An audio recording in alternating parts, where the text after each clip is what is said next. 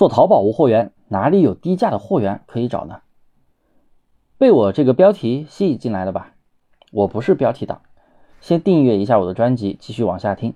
其实我想告诉大家，找货源千万不要总去纠结最低价的货。其实啊，线上的价格非常的透明了，能够把全网挖地三尺的人大有人在，所以你能找到低价的货源，那别人也能找到，那别人可以做的更低。所以呢，我们做电商啊，不管是说做淘宝也好，还是做其他的平台也好，它根本就不是说。你去哪里找最低的货源？而是你要去思考如何卖出一个相对较高的价格。经常有人这样问我：“大猫老师，你们在哪里选货？”拜托大家一定要打破认知，在哪里拿货都可以，只要有利润、有售后、有质量，在哪里拿都可以。对于百货标品类目来说，的确可能只有拼多多是最好的选择，最便宜。不论是做抖店的，还是做淘宝的，还是做幺六八八店群的朋友，甚至还有一些境外电商的朋友啊，如果是做那种标品类目，基本上都是选择拼多多拿货，因为它真的是便宜。那么百货类目的价值，它就那么多，价格高了，超出自身的一个价值，也没有人去买单。比如一款普通的透明水杯，它就值十块钱，它就是十块钱，你卖十二、十三，可能卖得出去。你卖一百，有人买吗？不会有人买，超出本身的价值，超太多，卖不动的。但是对于非标品来说，大家千万不要再用这个思维去选货源。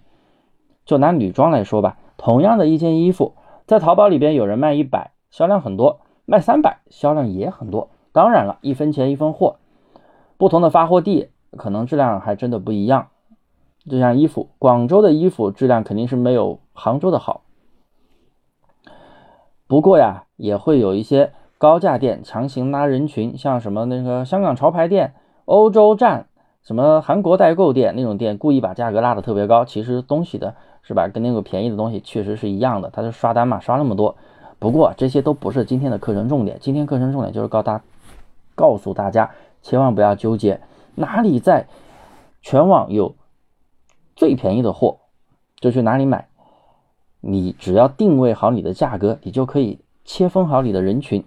再继续拿女装来说，你定位低价，比如说一百以内的，那你就是消费层级偏低的人群；那你定位要是三百以上的，哎，那就是消费层级偏高的人群。消费者消费层级偏高，不同的定位对应出不同的人群，并不是说所有的人都喜欢便宜的东西。千方百态呀，是不是？社会就是这样子的，千人千面嘛。有人追求性价比，追求便宜的东西；有人追求的是格调，追求的是品质，追求啊价格可能就稍高一点，自然消费的价位也就不一样了。这就是咱们经常说的千人千面。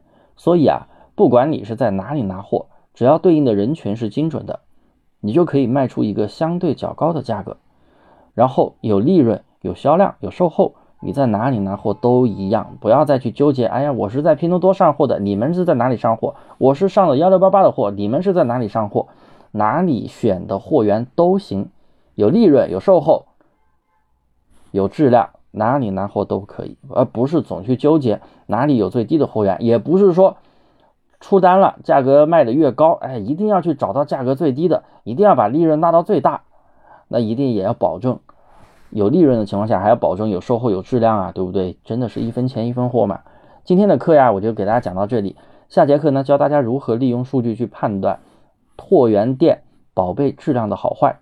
大家别忘了订阅我的专辑，每天更新淘宝无货源精细化运营的小技巧。也可以添加我的微信，联系方式在音频下方的图片里面，找我免费领取二十一节淘宝无货源精细化运营课程吧。